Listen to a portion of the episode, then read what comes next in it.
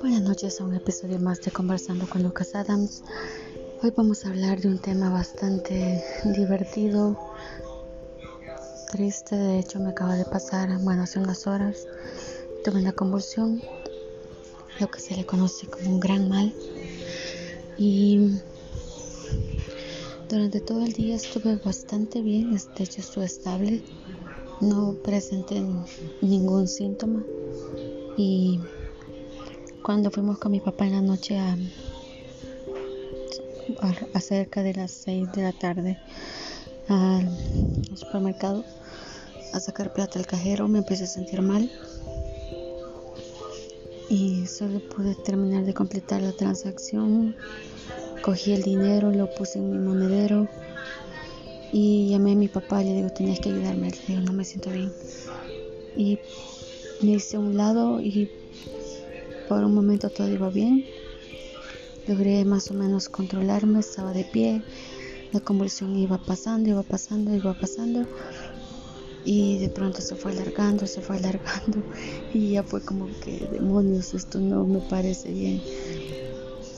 Lo gracioso o lo irónico es que llegó un punto donde mi papá ya estaba más...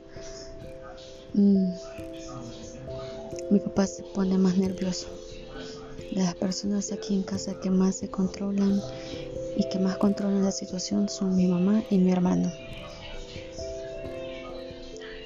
Cuando requiero fuerza, requiero de mi segundo hermano. Y cuando necesito una alarma, ocupo a mi hermano.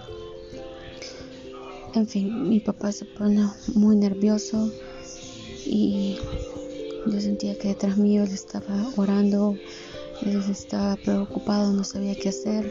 Me decía, ya está pasando. Yo no le podía contestar porque si yo abría la boca, este, yo sentía que perdía el control. Entonces, solo alcanzaba a hacer señas, le alcanzaba, perdón, a hacer señas con mi mano derecha, que es la única mano que en ese momento me funciona. Y con un dedo le decía, sí, no, sí, no. Ya llegó después un punto en que ya no, ya no me podía ni controlar ni yo misma, me tuve que sentar entre dos personas me ayudaron, me ayudaron a mi papá, me sostuvieron y por momentos estoy así como consciente, inconsciente. Y lo peor es que hoy es día de pago. Entonces yo estaba en los cajeros y había una fila, había, a ver, uno, dos, tres, cuatro, como cinco cajeros. Entonces en cada cajero había varias personas haciendo fila y entonces estaban ahí disfrutando del show.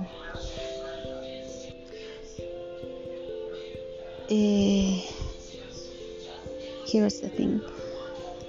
Es vergonzoso. Y es.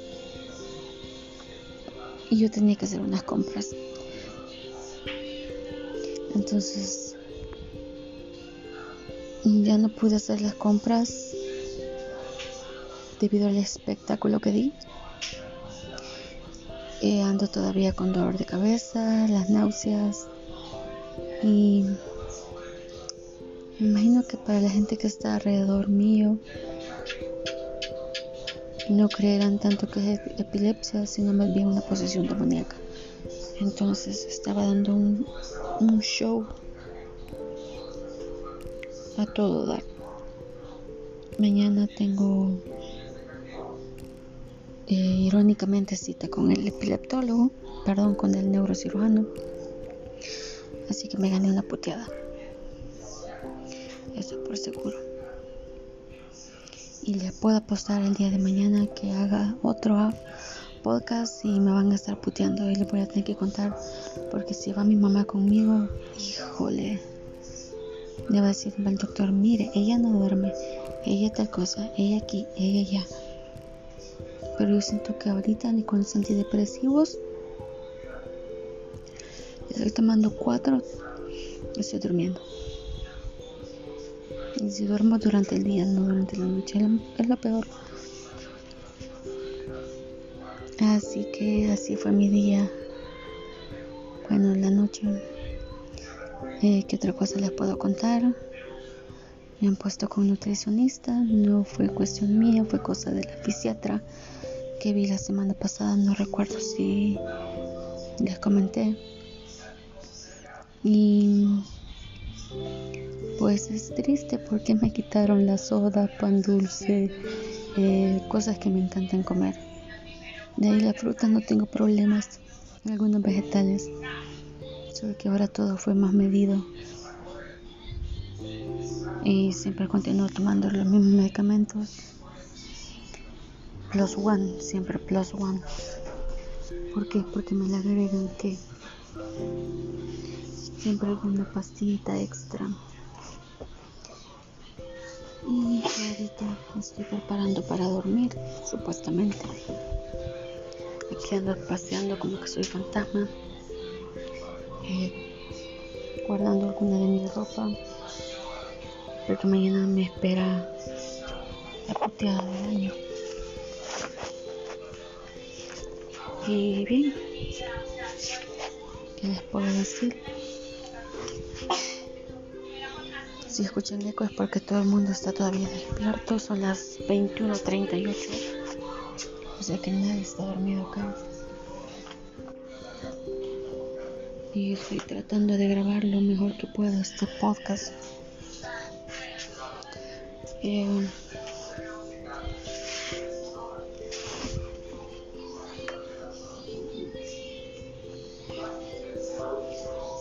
me siento mal el hecho de que la epilepsia es algo que siempre me recuerda que soy enferma. que no importa cuánto medicamento tome, siempre va a estar ahí.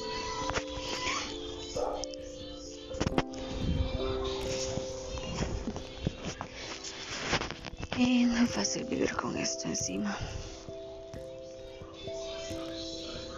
No sé, solo tengo cuatro años con ello. Yo decía, mi papá no se acostumbra todavía a verme convulsionar. Todavía no, se, no puede manejar una convulsión. Y yo que soy la que la vive, pues no sé. La peor parte es que estoy consciente, que no me desconecto, que veo, escucho todo lo que pasa. Fuera más sencillo si solo cayera y pues sálvese quien pueda. El suelo avisa. Total, del suelo no voy a pasar, pero no es así despierta. Y eso es lo que más me, me pone mal. El no poder, o sea, estar ahí atrapada es estar atrapada en el cuerpo. Es horrible.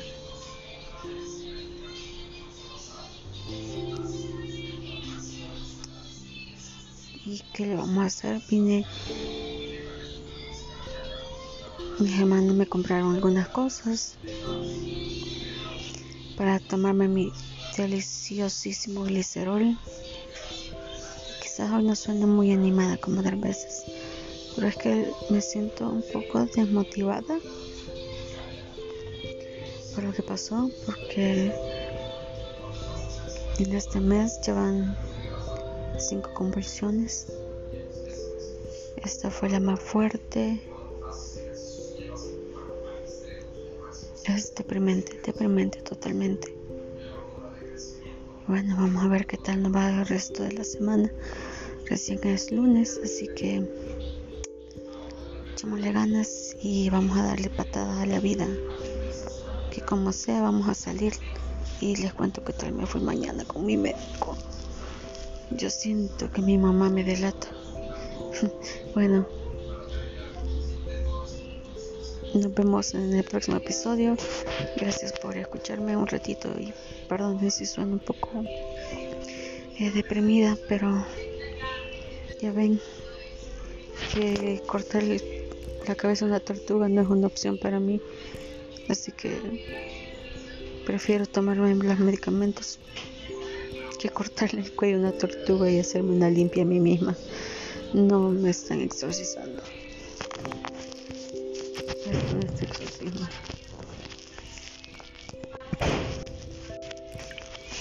Nos vemos hasta más tarde.